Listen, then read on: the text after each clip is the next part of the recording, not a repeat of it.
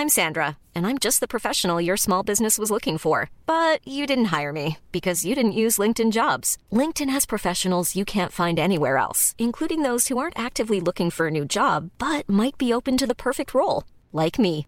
In a given month, over 70% of LinkedIn users don't visit other leading job sites. So if you're not looking on LinkedIn, you'll miss out on great candidates like Sandra. Start hiring professionals like a professional. Post your free job on linkedin.com/people today.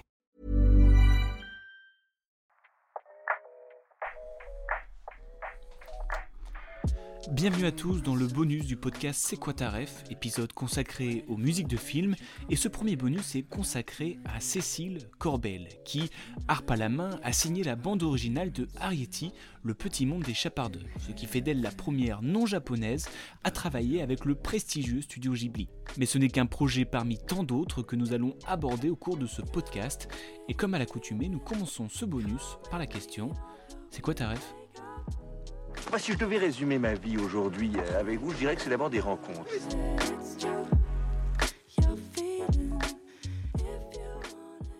Vaste sujet.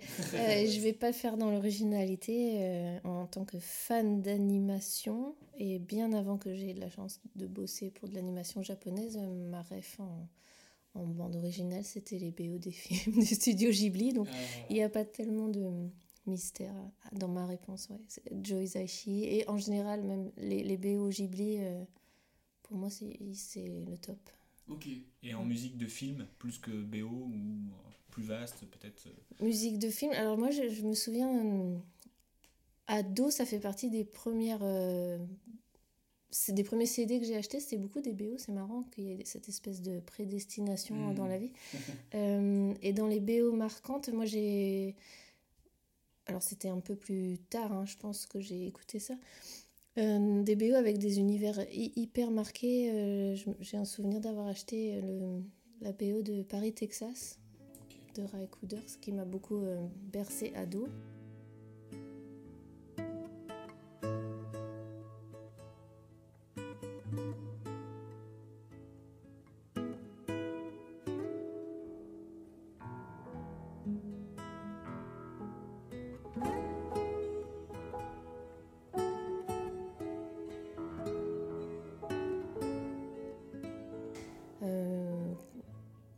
la BO de Himalaya aussi, j'avais beaucoup aimé ce film de Bruno Coulet. Donc ça, c'est- très world music, très euh, inspiration euh, musique tibétaine, mais, mais remanié à, la sauce Bruno Coulet et euh, brillamment fait.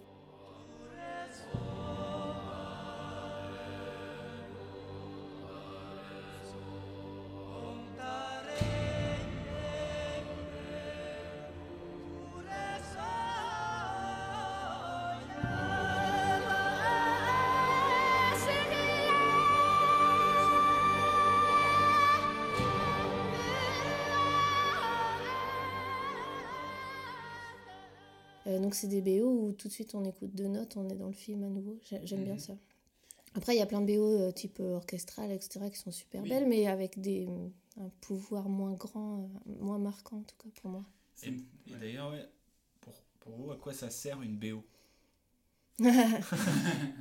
Est-ce que c'est pour Euh, accompagner C'est pour donner un univers Est-ce que... La, la musique, pour moi, c'est l'émotion. Il y, a- il y a eu des tests qui sont marrants comme ça sur des films où on s'amuse à repasser le- la scène sans musique et il reste peu ou pas grand-chose de, de l'émotion, en fait. La musique, c'est l'émotion avant tout. Dans la vie, hein, que ce soit même en dehors du cinéma, euh, sur scène, c'est le vecteur d'émotion numéro un, je pense. Ouais, ça, ça multiplie le, le sentiment, c'est ça? Bah, ça, ça transporte et ça parle directement, je pense, à, quelle que soit la culture de la personne et son origine, ça va direct au cœur. euh, On n'a pas besoin de... Ouais, culturellement, ça traverse un peu les, les surcouches émotionnelles des gens. Ça va directement là, à l'essentiel. Tout à l'heure, on parlait d'animation, enfin juste euh, de l'animation et Himalaya, j'ai fait le lien. Est-ce que vous avez vu le film Le Sommet des Dieux? Non, on m'en a parlé beaucoup ces derniers temps, mais je ne l'ai pas vu. C'est marrant, ça recoupe un peu les deux, même si c'est de l'animation française en l'occurrence. ouais, mais et on m'a dit euh, beaucoup de bien, euh, il faut que je le vois. Ouais, c'est super, on a vu les on se, on se laisse transporter justement. Et on parlait de la musique, la musique aussi est super importante dans ce film-là aussi, bien sûr. Bah, dans l'animation, peut-être encore plus, euh, Ouais. parce qu'il faut amener dans un univers qui n'existe pas par définition. le spectateur. Donc la, la musique, c'est un personnage aussi, hein, je pense, dans un, dans un film d'animation, c'est c'est un personnage du film. Ouais, c'est clair, qui a une identité euh, vraiment à part entière. Mm. Euh, c'est Ouais, clair. Euh, Et question comme ça, vous regardez les comédies musicales? Pas trop. Vous aimez Non Euh, J'en ai vu, mais c'est plutôt des classiques et plutôt vintage, euh, style euh, Demoiselle de Rochefort, tout ça. Parce que j'aime beaucoup euh, ce, ce compositeur. Nous sommes des sœurs jumelles, nées sous le signe des Gémeaux. Mi fa sol la mi ré, ré mi fa sol sol sol ré do. Toutes deux demoiselles, ayant eu des amants très tôt. Mi fa sol la mi ré, ré mi fa sol sol sol ré do. C'est différent aussi, je pense, dans, dans une comédie musicale et une BO, même si Ah bah y a la BO, parce que... Bah, la comédie musicale, il y a, il y a tout l'aspect chanson qui participe à, à raconter l'histoire. Donc Ouais, c'est vraiment un exercice différent, je pense. Est-ce que vous trouvez que les BO d'aujourd'hui, dans les films d'aujourd'hui, se ressemblent un peu toutes? Est-ce que vous trouvez qu'il y a une identité un peu moins marquée? Alors c'est marrant parce que c'est une, une discussion que j'ai eue pas plus tard qu'hier avec euh, des réalisateurs et un producteur. Parce qu'il y a cette euh, mauvaise habitude, enfin je sais pas si elle est mauvaise, hein, mais euh, une façon de fonctionner de, du monde du cinéma, c'est pas que en France, c'est en général, de, de mettre des tracks temporaires souvent au fur et à mesure du boulot, sur les, sur- en l'occurrence sur les, dans les dessins animés, sur les animatiques ou, ou- et, et on met des tracks temporaires qui proviennent de que BO de films des antérieurs.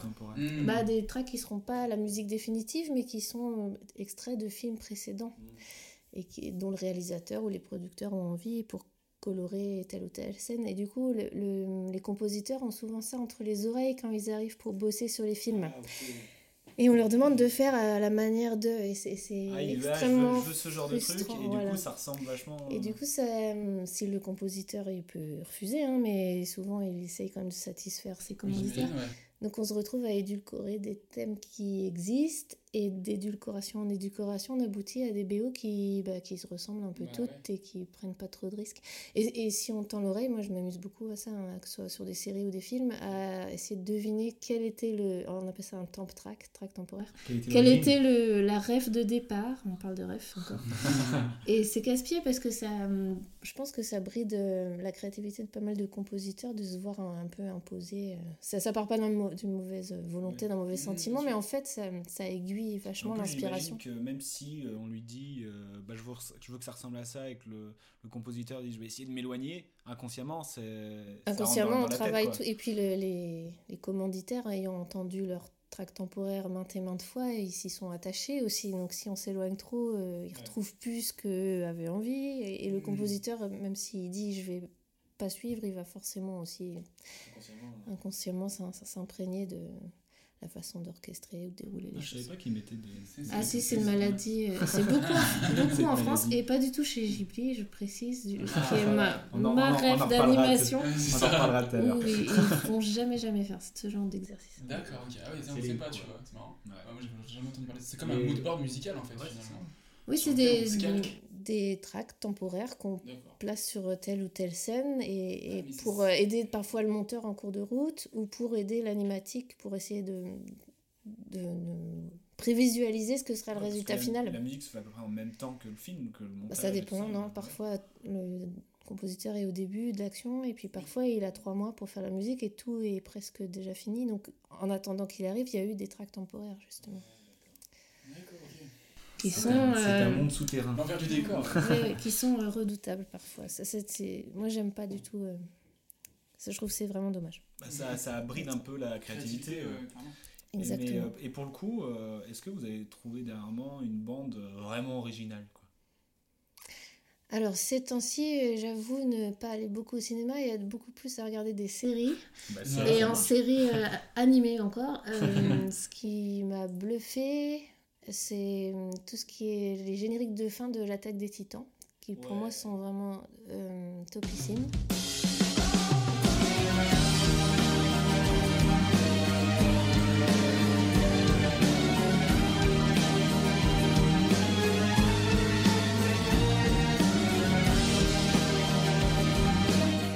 Peu jalouse, j'aurais bien aimé en parler.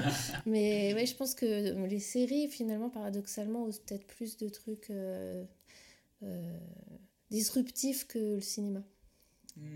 Mais là, c'est la dernière saison que je crois qu'elle est en train de passer, il me semble. Oui. Ouais, donc c'est- malheureusement euh, trop tard pour euh, pouvoir faire un, euh, un générique pour. Ah oui, non, c'est foutu. Ouais, Une prochaine série. hein. Mais est-ce que vous arrivez à, à regarder un film ou une série avec les yeux et non l'oreille du coup? Est-ce qu'il n'y a Ah, pas j'ai- une déformation euh, professionnelle J'ai déjà arrêté euh, une série euh, parce que la musique était. Ah oui je- Mais pour des, des trucs euh, pas hyper importants, des, des séries policières ou des conneries comme ça, où la musique euh, m'exaspère tellement que je. je Donc c'est vraiment un aspect euh, super important. Ouais, et puis il y a justement cette track. Mon, mon conjoint est compositeur aussi, donc c'est un jeu à la maison de. ah tiens, le compositeur, c'est sûr qu'on lui a foutu ça en, en track témoin et qu'il a essayé de, de s'en démêler, quoi. Donc euh, c'est un jeu qu'on fait. Mais oui, c'est c'est pas très objectif du coup pour regarder un film. Et justement, quand je le fais pas, c'est que la musique, elle, est- elle est bien, parce que je suis redevenue un vrai spectateur. euh, euh, Bah, ça me fait penser, hein, parce qu'un de nos premiers épisodes, c'était sur, le, sur le doublage. Aussi. Et euh, le meilleur doublage, c'est quand on l'entend pas finalement, et du coup la musique c'est pareil. Quoi. Ouais, je pense, La tire ouais. pas l'oreille, ouais, tout à fait, c'est ça. Enfin, la musique, il faut qu'elle euh, donne l'émotion. Donc, si, si elle tombe à plat ou à côté, c'est dommage. Mais moi, quand je me mets à plus chercher quel était le track temporaire, c'est que la musique est chouette. Et c'est pas souvent, si on a bien compris en ce moment. bah, euh, oui, malheureusement. Malheureusement. Euh, on voulait savoir un petit peu qu'est-ce, que, qu'est-ce qui vous inspire pour, pour composer les musiques? On sait que vous avez pas mal voyagé. Euh, est-ce que par exemple, bah, je Vous sais avez pas, pas ça- mal composé aussi. Oui, beaucoup. Est-ce que ça va être euh, ouais, des, des, je sais pas, des paysages, des, des personnes, des moments, des souvenirs, je sais pas. Qu'est-ce qui vous inspire? Ah, C'est un, un peu tout. Et aussi, moi, j'ai cette casquette euh, de pouvoir euh, faire des chansons. Pour moi, j'ai écrit beaucoup de chansons, donc c'est pas exactement le même travail quand on est sur de l'image ou quand j'écris mes petites chansons dans mon coin. Euh, oui, tout est inspirant. Par contre, pour euh, reprendre ce qu'on disait tout à l'heure, le fil conducteur, ça doit avant tout être l'émotion. Donc, c'est souvent un petit fil comme ça que je déroule émotionnel au départ. Et euh, donc mon instrument fait que j'ai aussi toute une inspiration qui se tourne vers le légendaire, vers euh, les imaginaires celtiques. Je, moi, mon instrument pour composer, c'est l'arabe celtique, donc j'ai cette culture-là de départ. Et aussi d'aller un peu piocher dans la world music, donc les fameux paysages et les voyages, euh, ça fait partie de toute cette inspiration-là. Mais, mais en fait, euh, on demande qu'est-ce que j'écoute, qu'est-ce qui m'inspire, mais quand je fais la liste de ce que j'écoute, j'écoute autant de pop que de musique baroque que de rock euh, métal. euh. Mais, mais mon instrument reste la harpe, donc euh, j'espère euh, essayer de naviguer dans toutes ces influences-là et, et de me laisser porter. Mais la- le résultat pour moi, c'est avant tout quelque chose d'émotionnel. Est-ce que le fait de faire de la harpe, ça limite dans la, composition ou euh, au contraire? C'est un peu les deux. C'est un instrument qui est assez simple, hein, c'est assez primitif comme instrument. Il n'y a, a pas hum, pour synthétiser. C'est comme si vous aviez un piano avec que des touches blanches et pas de touches noires. Donc on est enfermé dans des gammes assez simples qu'on peut manipuler, mais néanmoins on reste enfermé dans des modes de jeu qui se rapprochent des musiques traditionnelles. Donc en ça on est limité. Mais du coup, cette frustration engendre euh, la créativité aussi, comme si Comment on avait une contrainte de départ. ça? Donc moi j'ai toujours aimé euh, avec ma harpe qui au départ est limitée essayer de m'affranchir euh, Mm. harmoniquement et, aller chercher d'autres choses. question de débutant, c'est quoi la différence entre une harpe et une harpe celtique que Ah, avez L'harpe celtique c'est la petite, celle qui a que des touches blanches de piano. et la grande harpe qu'on voit dans les orchestres qui est beaucoup plus grande, qui a plus de cordes, qui Ah est oui, plus ouais. majestueuse, elle a des pédales qui font qu'elle peut en permanence avoir accès à des touches noires de piano, pour résumer. La mienne est, est diatonique, donc euh, enfermée dans une gamme, et la grande harpe d'orchestre, elle se balade euh, comme elle veut harmoniquement. Vous avez, satisfait ma Mais question. sinon, les placements des doigts, tout ça, c'est les mêmes, mais voilà. C'est vrai que vous pouvez jouer sur les deux Moi, je le fais pas, mais en théorie, oui. Ouais. Mm. Euh, moi, en fait, c'est une question euh, à laquelle vous avez déjà répondu un peu au début, mais euh, c'était est-ce que vous êtes passionné de base de musique de film ou est-ce que c'est un concours de circonstances Et on a cru comprendre que c'était quand même une vraie attirance déjà de base, les musiques. Je me le suis dit a posteriori, oui, que depuis l'enfance, l'adolescence, j'écoutais beaucoup de musique de film, j'ai- j'aimais beaucoup l'animation, donc c'est un peu marrant de voir que les hasards de la vie et des rencontres euh, ont fait que je me suis mise à composer pour... En fait, moi, je voulais pas être musicienne non plus, donc euh, c'est que des hasards et des rencontres, avez- tout ça. Mais c'est peut-être écrit... fait. Ouais, j'ai... C'est écrit ou pas, j'en sais rien, donc euh, ouais, C'est vrai qu'on a fouillé un petit peu, sans mauvais jeu de mots, et c'était sur l'archéologie au début. Oui, j'ai un diplôme de recherche en archéologie. Mais ça me sert toujours euh, parce que je pense que ça m'a donné euh, une ouverture d'esprit, de la curiosité et puis une culture générale euh, qui, qui fait que ça nourrit aussi musicalement, je pense. Mhm. Et les premiers souvenirs que vous avez, c'est peut-être les mêmes, c'est peut-être déjà les studios Ghibli à l'époque, mais les tout premiers souvenirs comme ça d'adolescence en termes de musique, de, de films qui ont marqué, c'est Ghibli déjà? Bien avant ça, c'est l'enfance et c'est aussi de l'animation japonaise. Et finalement, je crois que c'est vrai pour euh, toute ma génération autour de 40 ans. On a tous grandi avec euh, l'animation japonaise à la télé et c'était euh, cultissime. et j'ai gardé. Et pour moi, il n'y a pas mieux que certains génériques de dessins animés euh, de l'enfance. On va en piège. parler. Le premier, le premier, votre générique favori de dessin animé Les cités d'or.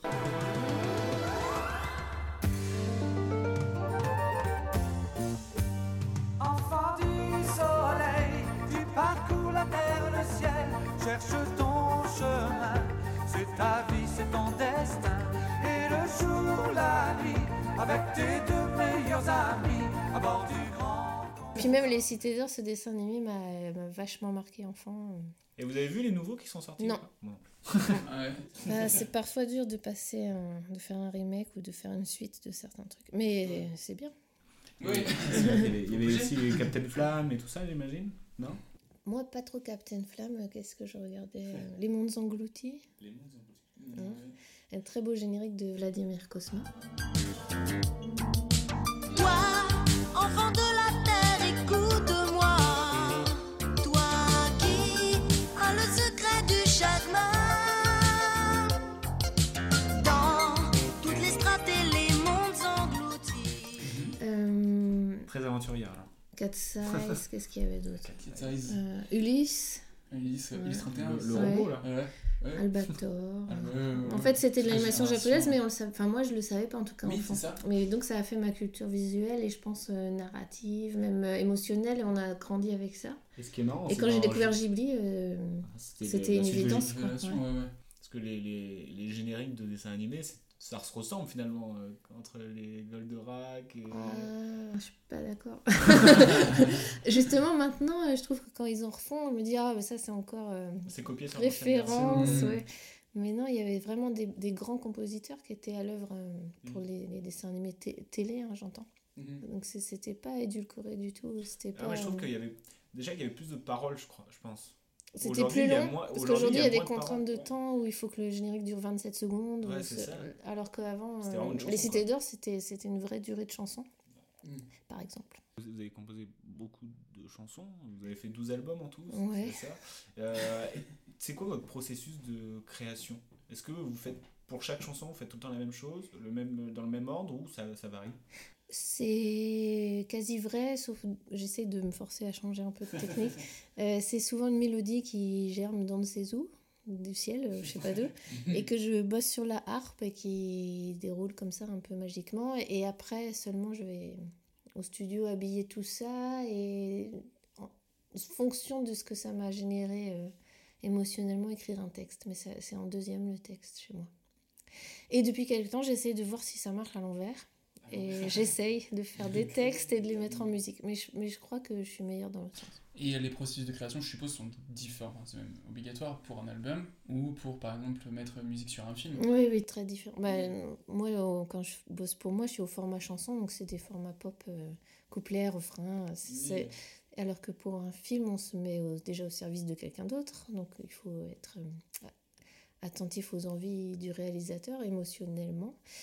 Et puis c'est pas forcément du couplet-refrain, ça peut souligner une scène, donc être, avoir une architecture euh, hyper différente et une instrumentation qui, qui s'éloigne de ce que je fais quand je fais de la pop euh, chanson. Et quand vous Mhm. composez pour vous, est-ce que vous avez besoin de l'avis extérieur ou généralement vous n'avez pas besoin?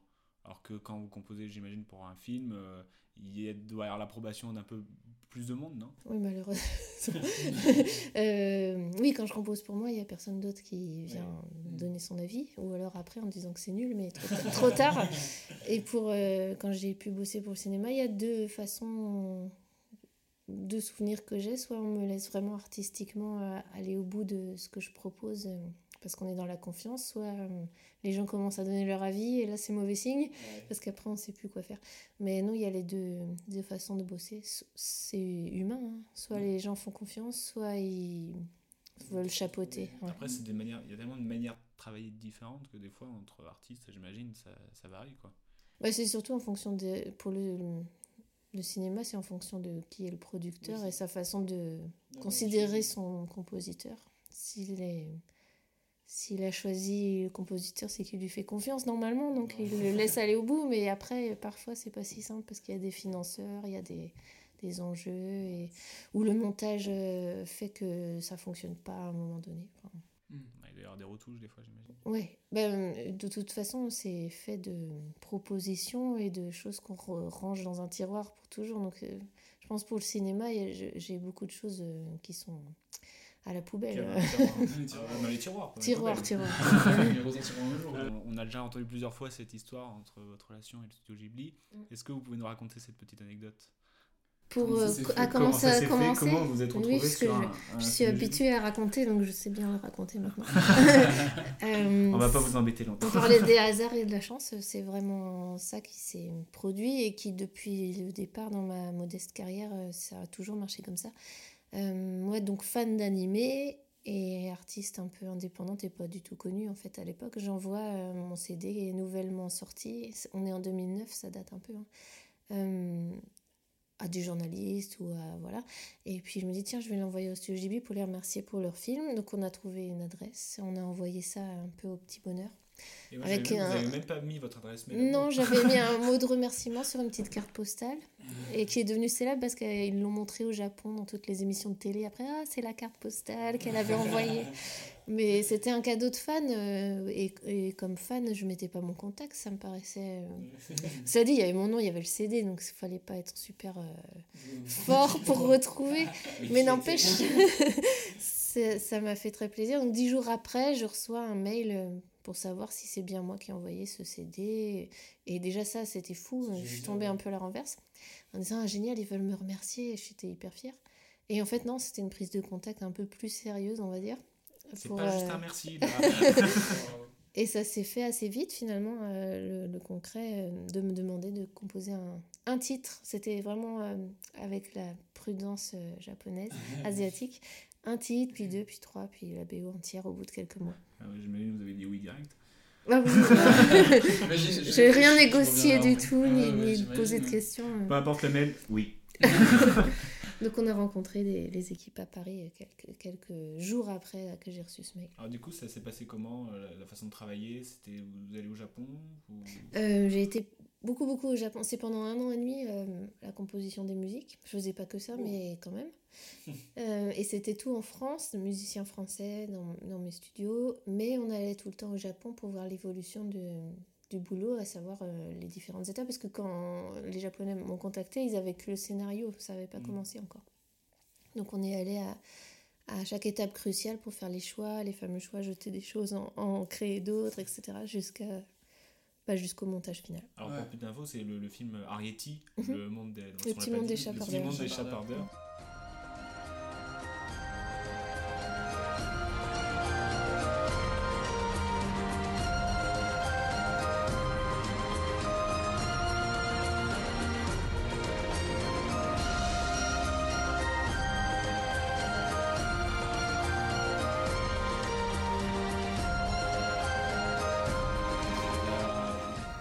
Que vous avez lu le scénario avant euh, Ouais. Comment ça s'est passé? Ils m'ont envoyé, c'était les premières choses que j'ai eu, scénario, le livre euh, original, parce que tout ça c'est issu d'un bouquin pour enfants euh, anglais.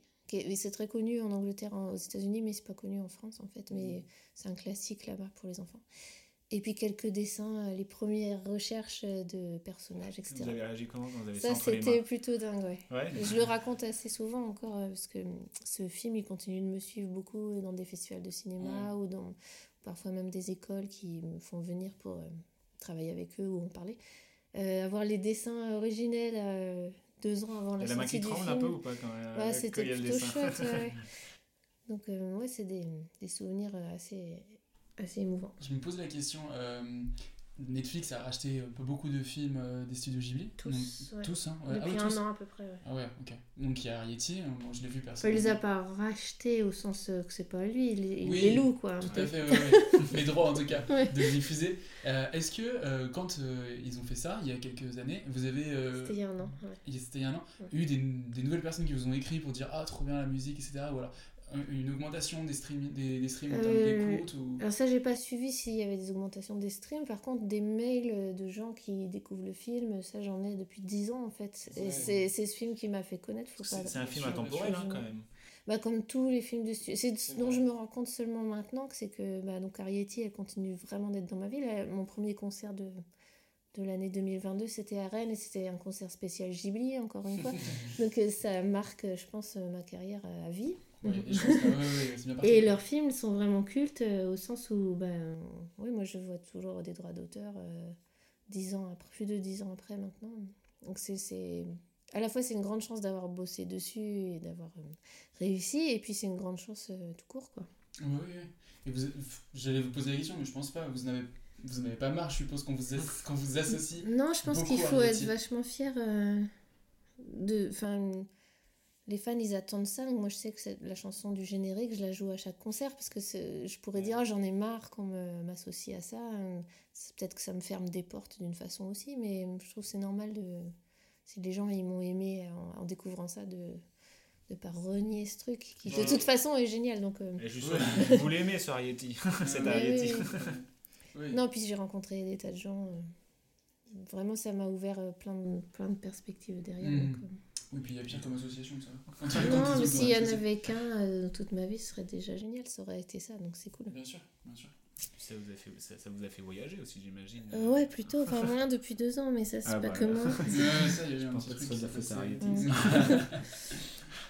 Euh, et, et la- et le studio Ghibli, euh, j'imagine qu'on appréhende un petit peu de, de travailler là-dedans. Et est-ce que c'est si impressionnant que ça Au final, on se dit, bah, c'est comme un autre. Bah, j'ai rien appréhendé parce que c'était tellement euh, comme un rêve euh, que, que finalement on n'y croyait pas jusqu'à ce que le film y sorte presque.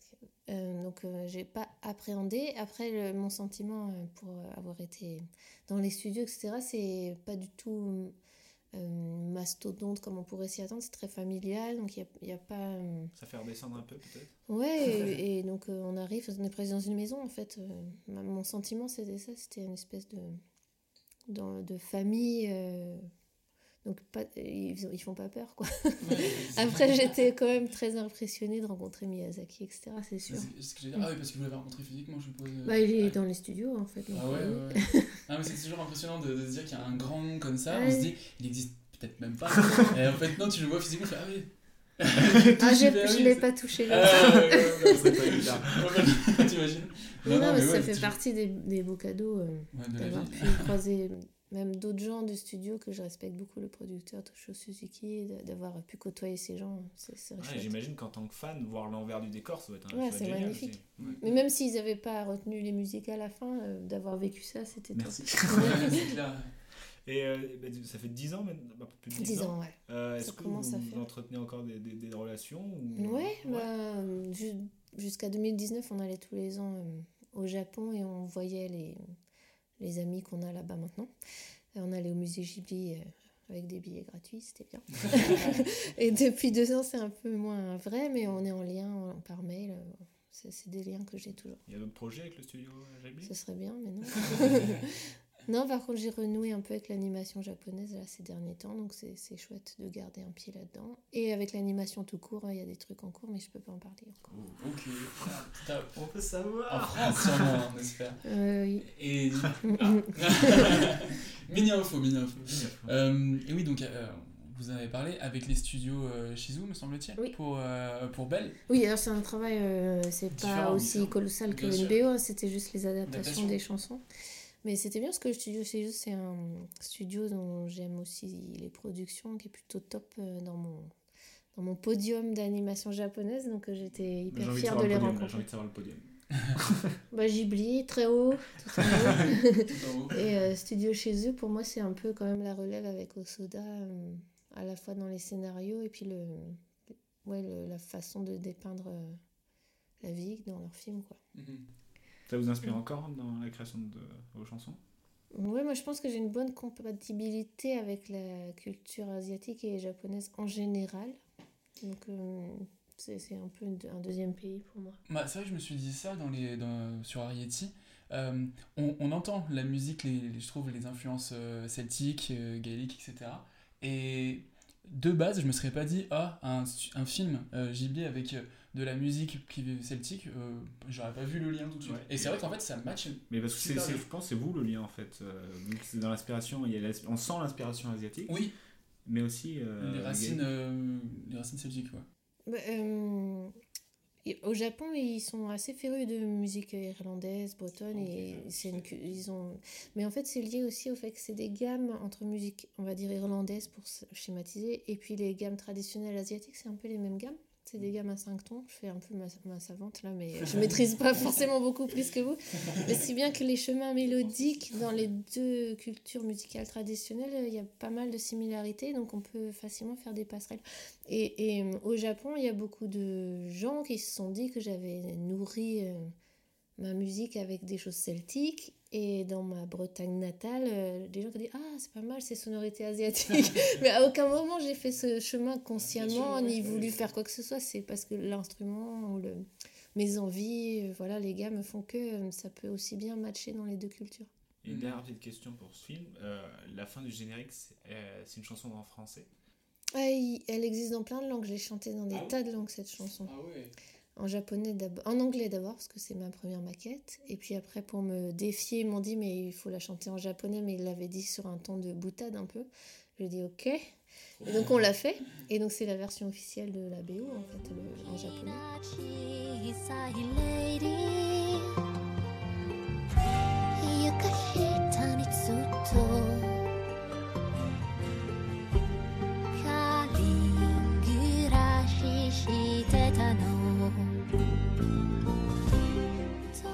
Et puis pour la sortie française, j'ai chanté en français. Mais elle existe si vous cherchez à fond euh, partout, vous pouvez la trouver en allemand. Wunderschön und schon 14 zerbrechlich en italien et en qu'est-ce que j'ai même fait en breton parce qu'ils ont sorti le film en breton euh, euh, dans un circuit un peu particulier mais euh, voilà en breton et il y a des versions mais c'est pas moi qui chante donc euh, c'est en chinois mais là je regrette pas d'avoir laissé la main parce que je crois que c'était un peu dur hein. c'est plus dur, ouais, c'est clair. Déjà Ouais. que j'imagine en allemand. euh, ah dur. c'était pas évident Est-ce ouais. que vous avez dû travailler avec une traductrice ou... à chaque fois il y a eu des adaptateurs ouais, pour toutes ces langues Adap- Mm. comme, comme ce que vous avez fait sur Belle. exactement ouais. Et c'est quoi le travail? Vous, vous avez vous changez les paroles, vous travaillez le son qui est différent. C'est très difficile en fait, euh, parce qu'il faut être fidèle euh, ouais, à la prosodie originelle, donc en l'occurrence pour moi c'était le japonais. Euh, donc tout le découpage, et le japonais est assez gourmand en syllabes pour dire pas beaucoup de choses. Ouais, les, général. les sentiments sont pas exprimés, sont exprimés C'est surtout que les mots ont plus de syllabes. Je, c'est quatre syllabes en japonais. Donc euh, on doit dire pas beaucoup de choses, mais en français on se retrouve avec beaucoup de place.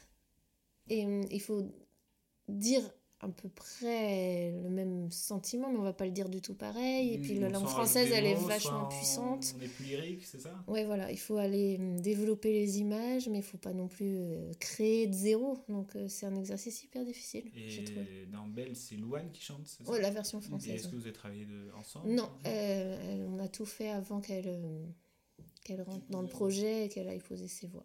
Ok, d'accord.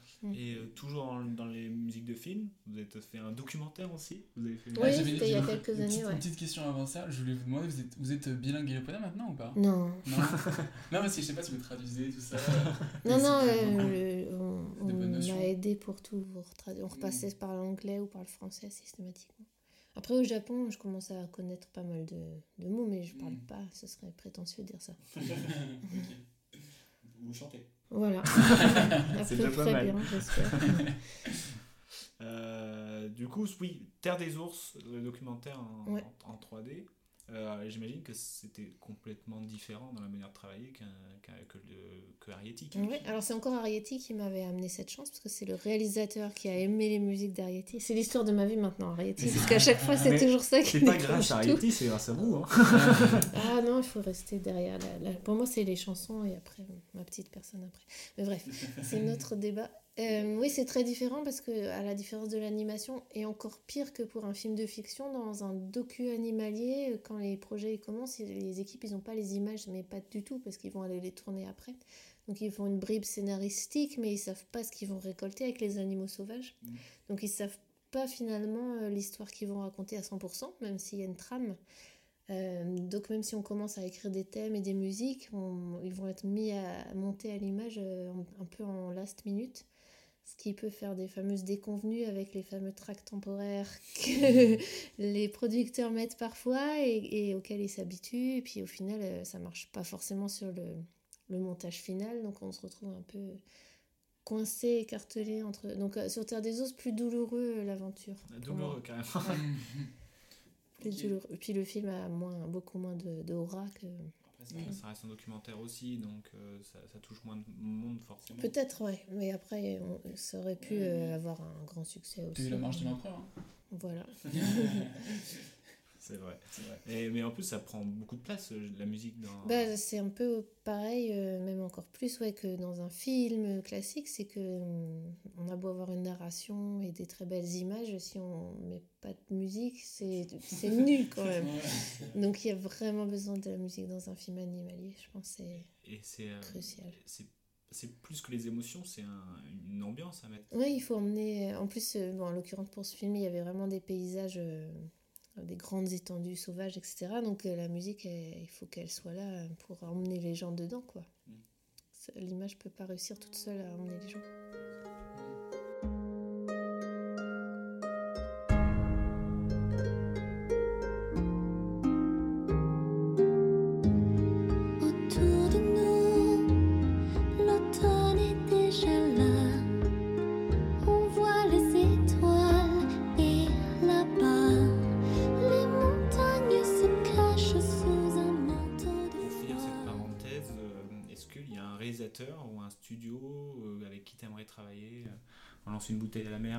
Si...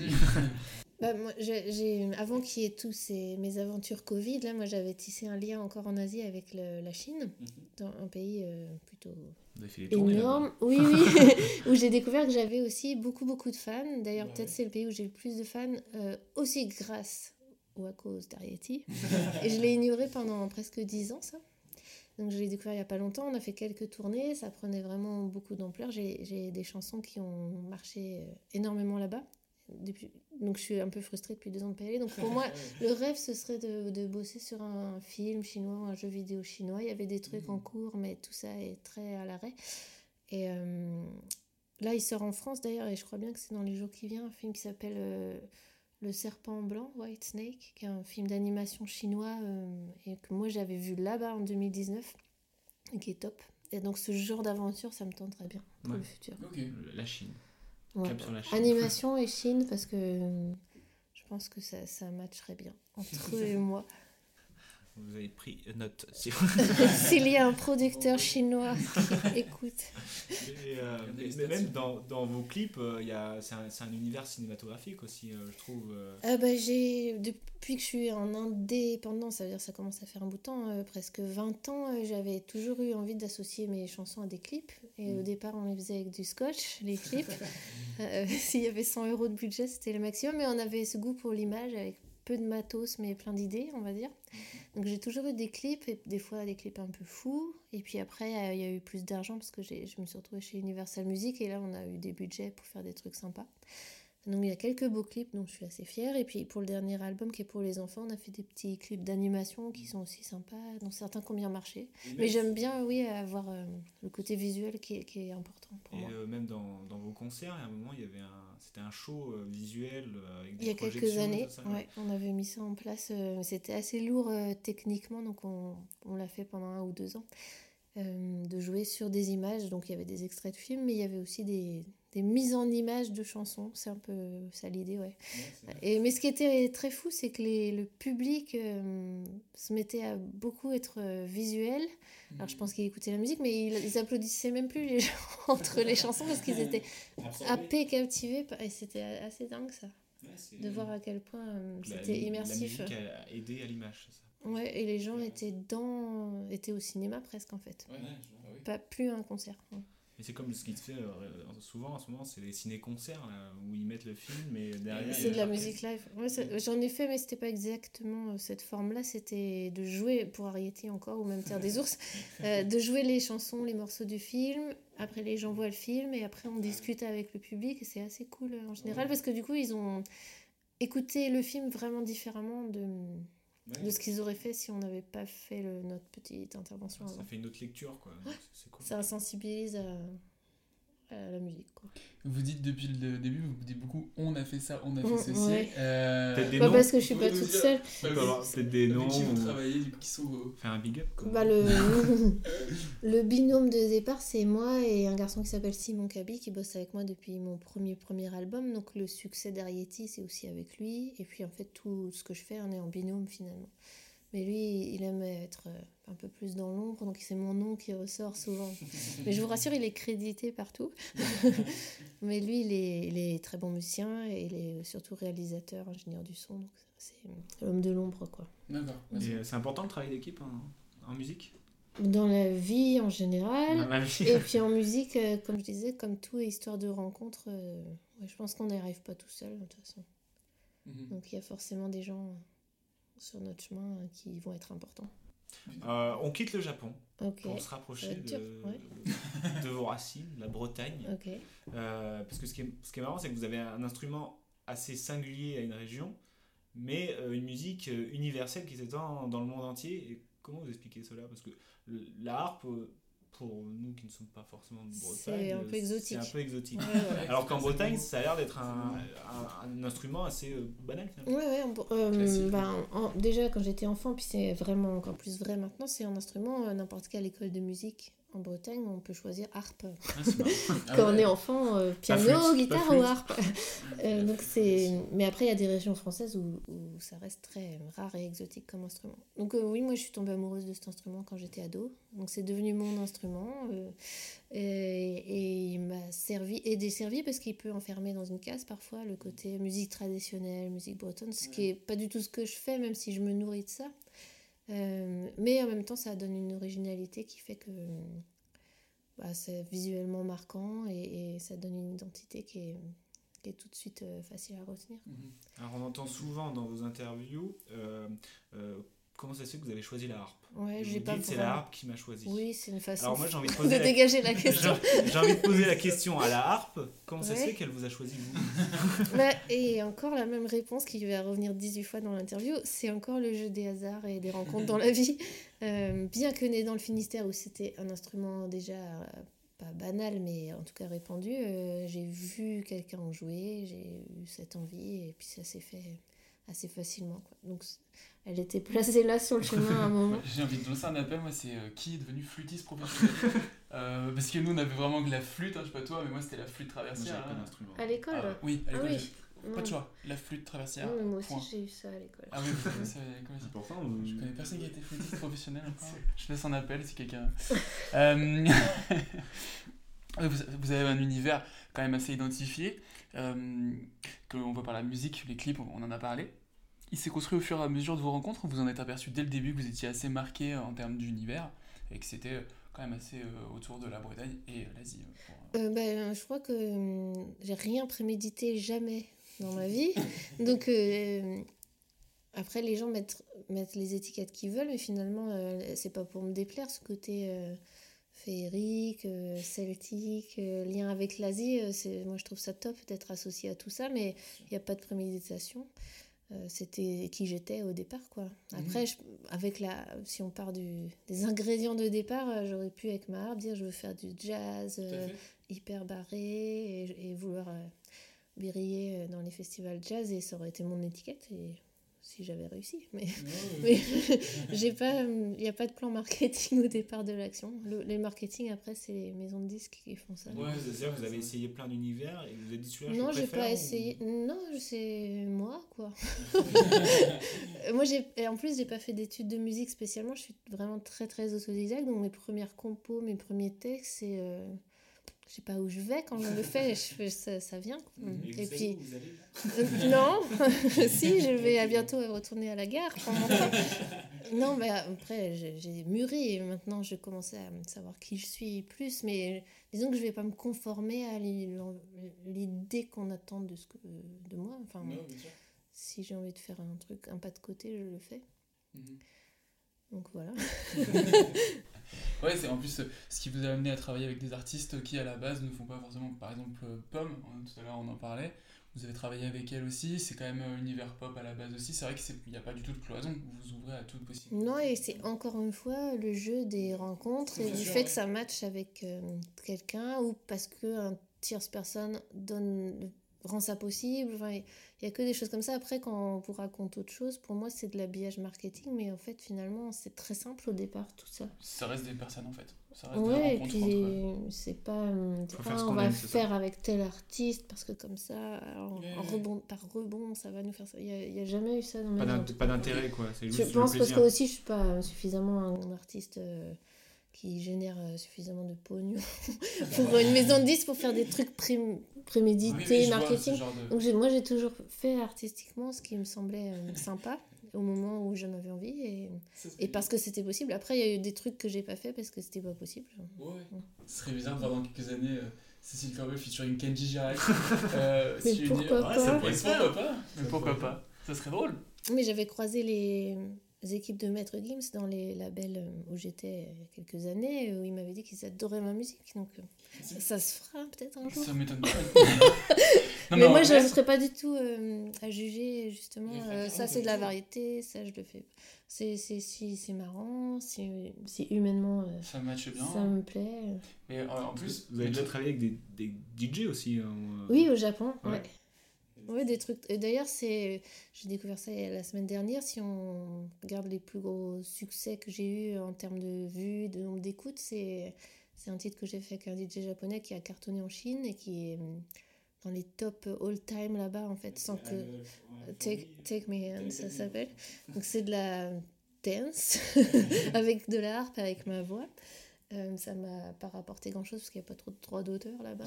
c'est pas grave. Mais c'est mon plus grand succès euh, en fait, c'est marrant.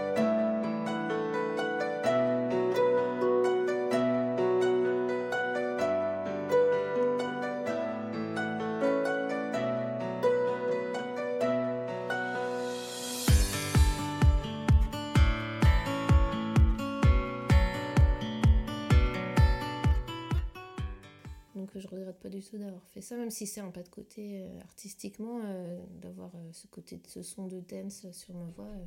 Et c'est ça, qui- c'est ça qui est marrant, c'est que enfin, vous avez un, un instrument très singulier dans le son, ou, qui, est, qui peut être limité, et ça va avec toutes les musiques, Mm. j'ai l'impression. Bah, c'est un instrument de mélodie, donc euh, de Ouais. toute façon on peut lui faire jouer euh, à peu près tout, et, et si c'est bien fait, ça peut marcher, ouais. Ouais, parce qu'à chaque fois, je oh, mais c'est- m'y attendais pas, mais c'est cool, quoi. c'est, bizarre la sensation, mais euh, c'est cool. Vos textes sont souvent là, sous la forme d'histoires. Ouais. Euh, est-ce que euh, vous avez envie de raconter des histoires avant de faire la musique? Ou la musique a servi à faire des histoires ou, euh, Donc les mélodies, je l'ai dit tout à l'heure, c'est vraiment la harpe qui les fait naître et le désir de raconter des histoires, c'est un truc que j'ai depuis l'enfance parce que je suis un peu accro au, au livre d'histoire, au livre de contes, ça c'est un, un trait euh, depuis toute petite, déformé encore plus maintenant.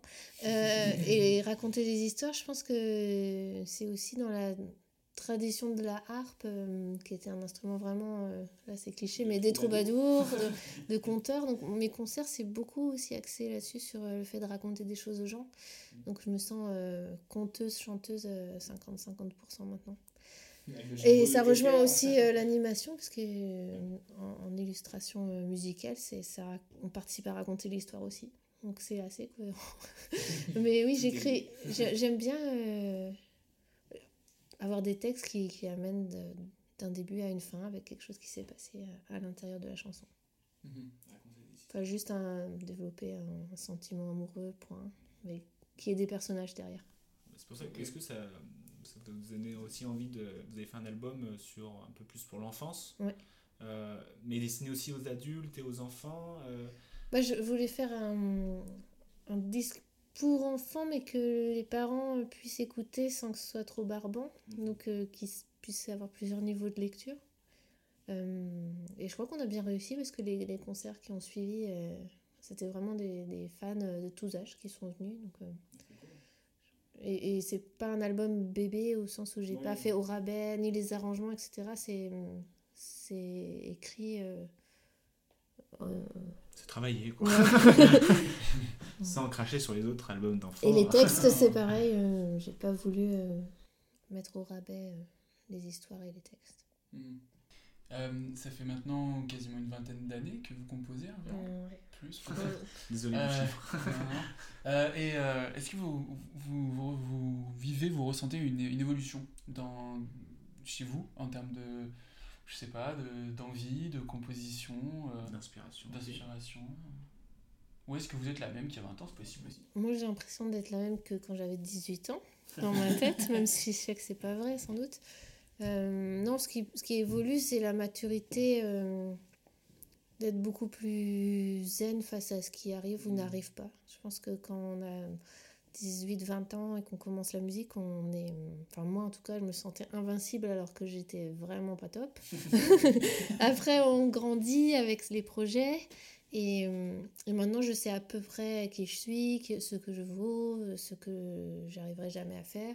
Donc, euh, c'est plutôt une sorte de philosophie euh, bouddhiste zen qui, m'habite de me dire que voilà, ce qui arrive arrive, ce qui n'arrive pas n'arrive est-ce que pas. le Et- fait de faire plus de 1000 concerts dans une vingtaine de pays différents, ça aide aussi Bah, on gagne en expérience, c'est sûr. Et puis les rencontres, et puis d'avoir prouvé des choses, euh, d'avoir échoué d'autres, euh, dont je parle pas, les trucs que, que j'ai échoué, je, je les mets pas en avant. Mais On a voilà. besoin des échecs aussi pour Mais oui, avancer. oui. Donc euh, ce que j'ai gagné en 20 ans dans ce métier, c'est une grande sérénité euh, et du calme, voilà. J'étais déjà calme, hein, mais... C'est un peu le cliché de la harpiste. hein, excusez-moi. non, mais en, en, en- en général dans la vie, quoi, de, de- d'a- d'avoir les nouvelles et les situations euh, qui s'enchaînent sans, sans paniquer ou sans en prendre ombrage, ni tristesse, ou j'en sais rien. Et s'en servir pour le mettre dans les textes. Après, je fais beaucoup de chansons tristes, c'est paradoxal, mais voilà. Je suis heureuse, vous inquiétez pas. les chansons tristes pour être heureuse dans la vie. Voilà. Il faut s'inquiéter de- des gens qui font des, Des chansons joyeuses. Ouais, c'est clair. Ok, on va, on va Bah, il ça. y a ce fameux, les, les comiques les plus extravagants. Ouais, c'est des les- grands dépressifs, Exactement, ouais, hein, les Jim Carrey, etc. Ouais. Les mecs qui en font énormément, c'est des grands dépressifs dans la vie. Merci. Super Merci pour Allez, une bonne l'ambiance. ambiance euh, dans ce podcast. euh, Tout à l'heure, vous en avez un petit peu euh, parlé, vous avez travaillé sur des jeux vidéo. Ouais. Est-ce que c'est encore en cours? Est-ce que... C'est ça fait partie des frustrations. c'est que j'ai fait une très belle euh, bande-son pour un jeu vidéo il y a quelques temps. Ça doit faire 3 ou 4 ans maintenant. Mais que le jeu est un peu dans un tiroir. Et donc, je suis très frustrée qu'il sorte Sorte pas. C'était. Bah, Peut-être un jour il surgira. C'était une boîte de, de jeux française qui se lançait euh, sur un projet. On a fait une très belle BO, des très beaux thèmes. Et puis pour l'instant, personne ne les connaît. Et comment ça marche sur un jeu vidéo? Parce que euh, vous disent, ils vous disent des règles, comment ça se passe Euh, les règles, justement, ça fait partie des trucs qui ont changé beaucoup. Mais par contre, dans l'univers, il était posé dès le départ. Donc, il y a vraiment. euh, Là, en l'occurrence, c'était un jeu euh, par deck, donc avec des familles et des cartes. Un jeu de mais cartes, mais quoi. virtuel, en fait. Ok, pas- je vois. Et, donc, il y avait des familles et des univers hyper identifiés et un thème pour chacun des univers. Donc, c'était royal comme pour bosser parce qu'on a euh, tout un imaginaire hyper précis pour chaque. Imaginons des familles, quoi. Donc il y a ceux qui étaient plutôt steampunk, ceux qui étaient des guerriers, ceux qui vivent dans le désert. Donc pour l'imagination en tant que musicien, c'est génial. Mais euh, pour un film, on fait des, des chansons de 3-4 minutes, mais pour une BO de jeu vidéo, c'est-. Il y a la notion de boucle qui est hyper importante. Donc c'est des thèmes plus longs et qui peuvent euh, se tuiler, euh, diminuer, reprendre. Avoir, avec beaucoup, donc il faut fonctionner par... euh, comment je pourrais dire? Dites le mot Par- compliqué. on- Bah, il faut être un peu itératif, ça veut dire que le, le thème existe une première fois, puis après il existe avec une variation, puis on peut reboucler sur le début. Il faut- faut faut construire un peu des... faut des- reconnaître la base, et après ça, ça varie, c'est ça? Après, il faut que ça puisse boucler euh, à l'infini sans être ennuyeux, parce que c'est quand même le but. Mais euh, oui, donc techniquement, mais c'est pas, c'est plutôt jouissif à faire. euh, Ouais, parce qu'une fois qu'on a une bonne idée, on la file, on la développe, on la déroule, on la, on la rend plus épurée, elle repart plus orchestrale. C'est c'est facile à faire ça. Sortez agréable. ce jeu Ouais. Ça me fait un peu penser aux thèmes qui sont, euh, par exemple, euh, dans le Seigneur des Anneaux, dans, des trucs- même dans Harry Potter, ce genre de grandes sagas, qui ils sont très identifiés par personnage ou par euh, lieu. Tu sais, parfois quand ils vont être ouais, dans un même lieu, dans un même lieu, par exemple. Je- ça fait peur. Mais même Non, dans les non, jeux, non, dans mais les jeux même vidéo, sans quand. que ça fasse peur ou pas peur, c'est que parfois ils vont arriver dans. Pour prendre, je sais pas, la grande salle par exemple, bah, il va y avoir quasiment le même thème et quand tu vas regarder le, Bah, sur Spotify, c'est marqué le thème de la grande salle, par exemple. Parce Ouais, que, du coup, dans, dans l'imaginaire, on fait Ah, ça, me- ça me rappelle quelque chose, c'est réconfortant, ça me rappelle l'endroit où, je- où ils sont en ce moment-là. Pour ce jeu vidéo, c'était ça aussi. C'était un thème par famille de personnages, par lieu. Donc, euh, au final, quand la BO sort, euh, ça se repère dans les titres aussi. Voilà, hein. c'est ça. Mm. Ok. Ok, bah c'est cool. Euh, vous avez travaillé sur beaucoup de supports du coup. Est-ce qu'il y en a que vous aimeriez travailler, que vous n'avez pas fait, ou retravailler sur des, des- des supports en particulier? Bah, jeu vidéo, ça m'avait bien plu, donc je le referai avec plaisir. Euh, animation, je pense que c'est le genre qui me correspond le mieux parce qu'il y a ce côté onirique de fait, vu qu'on crée de zéro des univers en dessinant, quoi. C'est pas la, la fiction euh, filmée. qui Donc, je pense que ma musique, elle se prête bien à emmener les gens vers des mondes imaginaires, donc c'est l'animation directement qui me parle. Euh, après, pourquoi pas un jour faire euh, quelque chose de plus terrifiant, intrigant sur un sur un, Un film d'horreur. film d'horreur, c'est c'est pas Ouais, hyper ma culture non plus, mais sur euh, quelque chose de à suspense, mais Un avec ce thriller, côté peut-être un peu fantasy aussi, un truc qui mélangerait les deux. Ça Donc vous voulez faire de bien. la musique qui fait peur. Une musique qui fait peur, mais oni- onirique quand même. Ouais. Bah, Il y avait un- une série, encore une série hein, qui m'avait plu, euh, qui a quelques années, qui s'appelle Les Revenants. Oui. Et il y avait ce côté dans le monde réel, mais il y avait quand même une part euh, large donnée à, à la fantaisie. Ouais, Est-ce qu'il y a un côté Donc- euh, de musique mystérieux aussi Ouais, voilà. Donc ça, c'est- ça, je pense que j'aimerais bien faire Ouais, ça, ce ça genre peut, de ça peut bien matcher. ouais. d'exercice. La harpe peut être effrayante, je pense. Ouais, honnêtement. c'est vrai. Ouais, Ça y est, j'ai- peur. Ouais, ouais. Je m'imagine, j'ai peur. J'ai envie de faire un projet film de genre, euh, Forêt de Brocéliande, un truc un peu comme ça. Mais voilà. Voilà. Mais il y a eu des tentatives. Merlin mais le tueur. Pas top. Mais c'est vrai que pour l'instant, elle n'est pas très bien exploitée euh, au cinéma, Non. je trouve. Ça pour- Bah, ça va vite dans des clichés. Exactement, totalement. Un petit peu avec des gros sabots, souvent. Ouais. Euh, Mais j'ai un projet de film, Merlin le tueur. Oui, c'est pas Donc, ça. S'il y a la solution dans le titre, c'est pas top. hein. Ouais, Mince. c'est pas faux. J'avais pas réfléchi à ça. J'imagine tu sors le film. Merlin le mais coupable, trop le- nul. Le coupable, c'est Merlin. Comment vous savez? C'est dans le titre en fait. Ah merde. Bon, je vais réécrire quelque chose alors. Euh, bon, on l'a- dit, vous êtes très euh, prolifique quand même, en termes même d'albums, tout ça. Euh, quels sont les projets aujourd'hui? On a compris que malheureusement il y en avait quelques-uns qui étaient un peu en stand-by. Mais c'est sûr, il y a Et des d'autres, projets. on peut pas parler, on peut pas parler, on a dit, on a ça. Ouais, Il y a un peu trop de trucs en stand-by en fait, je me rends compte. Donc, euh, moi j'ai sorti un album tout le temps un peu confiné, etc. Donc sans concert, c'était assez dur à vivre. Donc je me suis quand même forcée à bosser au studio. Vous et, êtes euh, j'ai sorti un. Bah pour pas ne rien faire de mes journées, ça, ça aurait été ballot. Enfin, Vous, vous n'aimez pas rien faire. non, euh, c'est moins qu'on puisse dire. Parce qu'il y, a- y y y beaucoup d'artistes qui se sont servis de, de Ouais, vrai, pour faire une pause et souffler Ah, un petit non, peu. Non, pas vous, pas de pause. Non, j'étais en, en colère pendant quelques semaines on m'a privé de ma liberté de bouger, tout simplement. Et puis après, quand ma colère est descendue, et j'ai- beaucoup composé pendant ce moment, donc j'ai enregistré un CD qui est sorti là, mais surtout en digital. Euh, là, il y a les concerts qui reprennent. Et puis, il y a au moins quatre trucs en, pro- en cours, mais qui sont plus ou moins euh, stand-by ou pas. Mais voilà. Donc, deux trucs des- On peut d'animation. avoir des oh, deux trucs d'animation. Des trucs d'animation. On commence à avoir des petits indices. Et un jeu vidéo, mais ça c'est en Asie, et puis tant que c'est pas fait, je je j'en parle pas du tout. Et ben, Ok. quand ça sera fixé, vous nous direz et nous Ah ouais. on, ba- on rebalancera tout ça. Ah oui, bah oui, on est sûr. Euh, pour aller vers le futur, Oui, c'est beau ça. euh, c'est beau la transition. Oui, beau. Euh, on, a, on vous a posé la question en amont, c'est quoi vos rêves du futur sur les artistes ou même enfin, Un objet un culturel. objet culturel qui vous dit que ça dans le futur ça va être top Dans le futur, euh, là, cette année. hein. Bon, ça peut, Pourquoi être, pas, ça ouais. peut être dans 30 minutes aussi. hein. Bah, J'en ai parlé tout à l'heure, il y a ce film White Snake qui sort en France, donc un film chinois, donc c'est des budgets chinois, donc gros budget, et moi j'ai adoré l'animation de ce film qui est un peu hum, différent de la culture euh, qu'on a nous de l'animation japonaise ou occidentale. Donc euh, ça c'est, pour moi c'est un peu ce qui va arriver. Vous êtes réveillé? Où sommes-nous? Au village des chasseurs de serpents. C'est le jeune chouenne qui vous a sauvé. Si vous voulez, je vous emmène là où je vous ai découverte. On trouvera peut-être des indices. Tue le grand Daoshi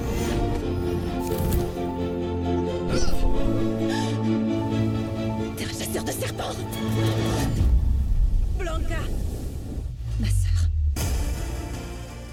De toute façon, tout ce qui est, je pense, euh, production chinoise, euh, ça va déferler, euh, à mon avis, dans, dans quelques années. euh, ouais. Faut dans investir dans les animations chinoises.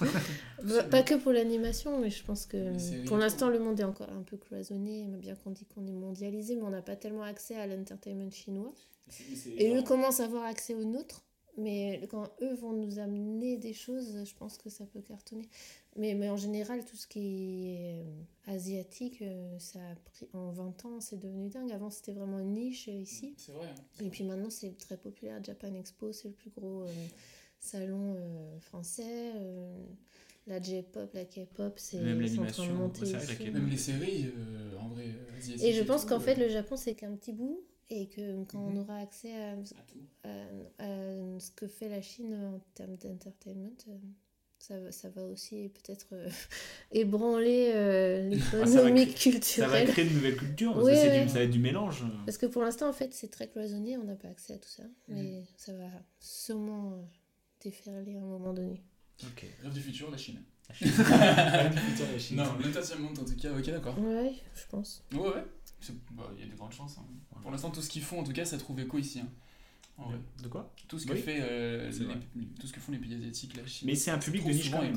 C'est un public de niche. De moins en moins, mais oui. Oui, de moins en De moins. moins en moins. Ça se démocratise. Et puis il y a une euh, puissance euh, économiquement quand ils font un film d'animation, il y a très souvent un zéro de plus que ce que nous on produit. Je parle pas des Pixar et etc. Mais donc il y a, il y a des budgets qui du coup donnent accès à des, des choses un peu folles euh, Mhm. en termes de réalisation, d'animation. Comment on a hâte de voir ça. Vous savez si ça sort en. White en Snake ça sort au cinéma là, je crois bien, dans Ah, quelques jours. ouais. Et ben on ira voir ça. C'est sorti le 9 février. C'est une belle rêve du futur. Cool. Euh, C'était pas vraiment la fin. Spoil. On a un petit jeu euh, qui va très vite. Ouais, c'est ça que tu l'appréhendais le plus. Ouais. ouais. J'avais pas pu bosser du coup. Ah ouais, ça allait pas être si facile. non, Il y le jeu c'est hein. c'est jeu c'est le jeu qu'on appelait Taref en. Mm. Ouais. Ah, réviser un peu quand Non, même. j'ai pas révisé du tout parce que je me dis si je commence, il y a tellement de sujets possibles que. Non, ça va être une réponse tac au tac. Non, on va vous dire en fait c'est quoi ta ref en et puis on va donner un thème. En l'occurrence, ah, on vous donne la Un exemple. Ouais. Ta- C'est quoi ta ref en musique pour les longs voyages? Ta-. C'est Ah la ouais, plus dure, c'est la plus dure, c'est la plus dure. C'est le plus dur. En vrai, je pense. Pour les longs voyages, euh, bah, je pense qu'il faut de la musique euh, baroque euh, et puis mettre une grande playlist euh, de 300 titres. Avec Ouais. Bach, euh, Handel, tout ça. C'est pour partir au Japon, voiture directement. Ok, c'est ça, le- c'est ça le principe et c'est, je pense que c'était le plus difficile. Ok. Et ça va être que de la musique? Non, Non. Ah, d'accord. de la vie de tous les jours. Euh, c'est quoi Taref en pays à visiter?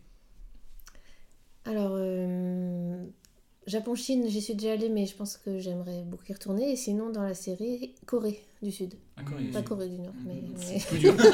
plus dur. Les simples quoi, c'est ça le problème. Parce que j'y suis jamais allée et je pense que ça me plairait. Ok. Vous avez fait beaucoup de concerts, c'est quoi ta ref en salle de concert? Un souvenir comme ça marquant d'une belle salle? Euh, ouais.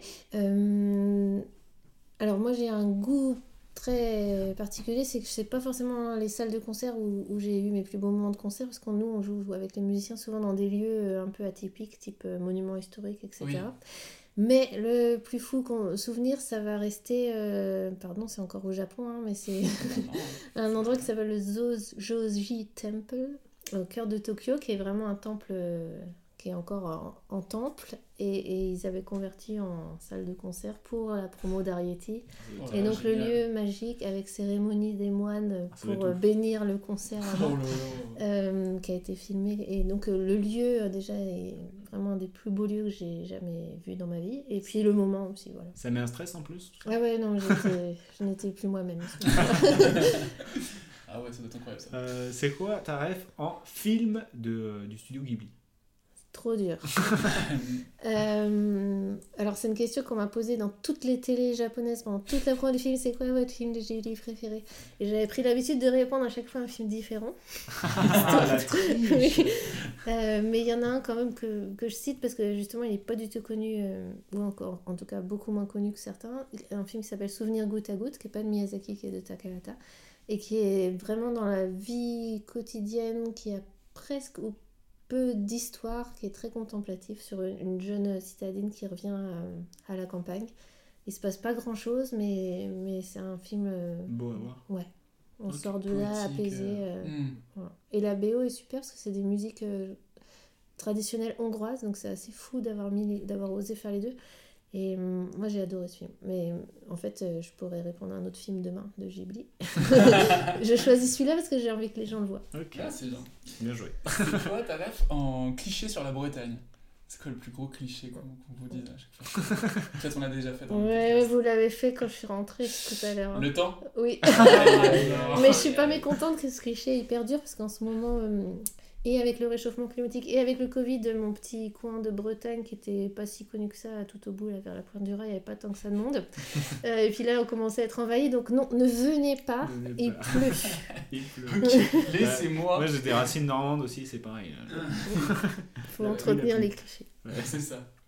Euh, c'est quoi ta ref en groupe de métal? Armageddon. Direct. Ça Alors là, il y a eu direct, là, cash, il là, n'y a pas eu de, de soucis. Ouais, ouais. C'est quoi ta ref en jeu de société? Ah, bonne question. Euh, bah là, j'ai un petit garçon de 6 ans, donc je me remets à faire des, des jeux de société et on a découvert. euh, mais c'est pas ma rêve parce que moi je le connaissais pas jusqu'à il y a deux mois, hein, mais, mais que ça s'appelle Unlock. Et donc c'est des, des petites. Ah bah mais c'est la version kid et je m'amuse bien avec mon fils à jouer à ça en ce moment. Et je trouve ça cool parce que c'est ça fait cogiter les ménages, le temps passe vite et Mhm. c'est chouette. Ok, ouais. Non, Dans un pays où il pleut, c'est normal. Ouais. je rigole, je rigole. Euh, c'est quoi ta ref en légende féerique? Ah. Ouais, bah, on va être chauvin, on va partir dans mon, mon coin de Bretagne natale encore. La, la légende de la ville 10. Ah, est-ce qu'on Cité peut- engloutie sous la mer Oh. à cause de la fille du roi qui a confié les clés au diable et il n'a pas fermé les, les digues de la ville. La ville s'est fait re- recouvrir par la mer et on sait à peu près où elle est, cette ville, dans la baie de Douarnenez. Oh. Ouais. Et c'est une légende qui a voyagé pas mal parce qu'il y a beaucoup, en fait, il y a beaucoup de légendes de villes englouties euh, à travers le monde, Mm. mais celle-là, c'est, c'est la vraie. Donc Elle il faut existe, toujours avoir un porte-clés. Morale. Euh, c'est quoi ta ref en mois de l'année? Quoi ton mois préféré dans l'année? Décembre. Ok. Ça, bah, c'est- c'est dans mon temps, hein. oui, mais c'est pas grave, je patienterai. c'est C'est pas le quoi choix. ta ref en spécialité bretonne Les fruits de mer. Les fruits de mer. Ouais. Ouais, c'est vrai, c'est vrai. Et enfin, pour finir, c'est quoi ta ref euh, en podcast avec le mot ref dedans? Il y en a beaucoup. Oui, c'est ça. Je donne ma langue au chat. Non, puis, On va, on va jamais y arriver. hein. Oh. On, essaie, on essaye à chaque fois, tout le monde la contourne celle-là. Je sais pas, c'est peut-être un message qu'on. euh, ouais, je crois. Bon, bah en tout cas, merci beaucoup. C'est terminé pour de vrai cette fois-ci, Ah, plus de pièges. Euh, merci beaucoup de nous avoir Merci. accordé ce temps. C'était vraiment cool, très Bah, merci de intéressant. l'invitation. Et euh, toutes ces rêves, eh ben, on va se régaler. Merci beaucoup. Et je reviendrai. Avec je plaisir. la suite. Avec grand plaisir. Ouais, parce qu'il y a l'air d'avoir de la suite euh, en cours. merci beaucoup.